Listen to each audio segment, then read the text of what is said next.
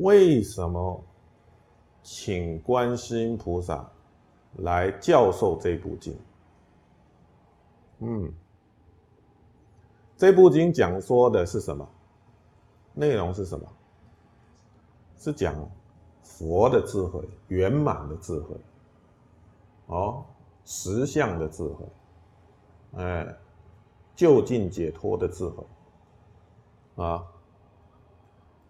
那么，如果我们说这一个是一个一个科目啊，一个一个智慧相关的科目，如果在学校里面在教学啊，就好像数学呀、啊国文呐啊，呃，这个生化啊等等这些科目啊，这个科目是讲智慧的，怎么会请观世音菩萨这一位代表慈悲的菩萨？来讲智慧这个法门呢？啊，当然，观世音菩萨具有大智慧，嗯，但是他的这个我们认识他，不是以智慧认识他，是以他的慈悲认识他。哦，那么如果我们要请一位呃老师来讲说这部经，大概我们会想到是谁啊？文殊菩萨是啊，甚至文殊文殊菩萨是七佛之师啊，对不对？他的他的学生都成佛了，他最有资格教授哦，教授啊这部经啦，哦，为什么不请文殊菩萨来教授这一部经，反而请观世音菩萨来教授这一部经？啊，而且教授的这个对象。是谁呀？舍利佛。舍利佛啊，他是当机众，哦，他是当机众。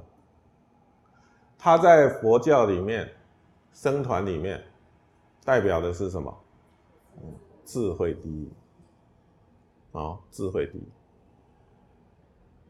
所以他来修这一门课，我们懂啊，这这这是他的专专长啊。还有专科，嗯，他的智慧第一啊，是个人解脱的智慧第一，嗯，不是他的智慧啊超过于佛第一，不是啊，他的智慧是在声闻教法当中啊，声闻教法当中，解脱法当中。智慧第一，嗯，那么现在请观世音菩萨来教授他佛的智慧，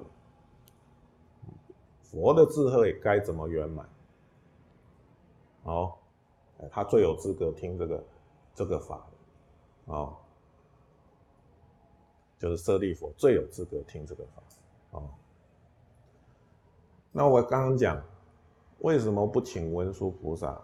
啊，请观世音菩萨。各位要知道，一个人的智慧圆满，要靠慈悲的加持，要靠慈悲的加持。啊，诸佛以慈悲为根本，他的发心就是以慈悲来触动或者是推动的，甚至到最后。他的成就也是因为慈悲来圆满，啊，因为有慈悲的加持，所以能够获得圆满，嗯。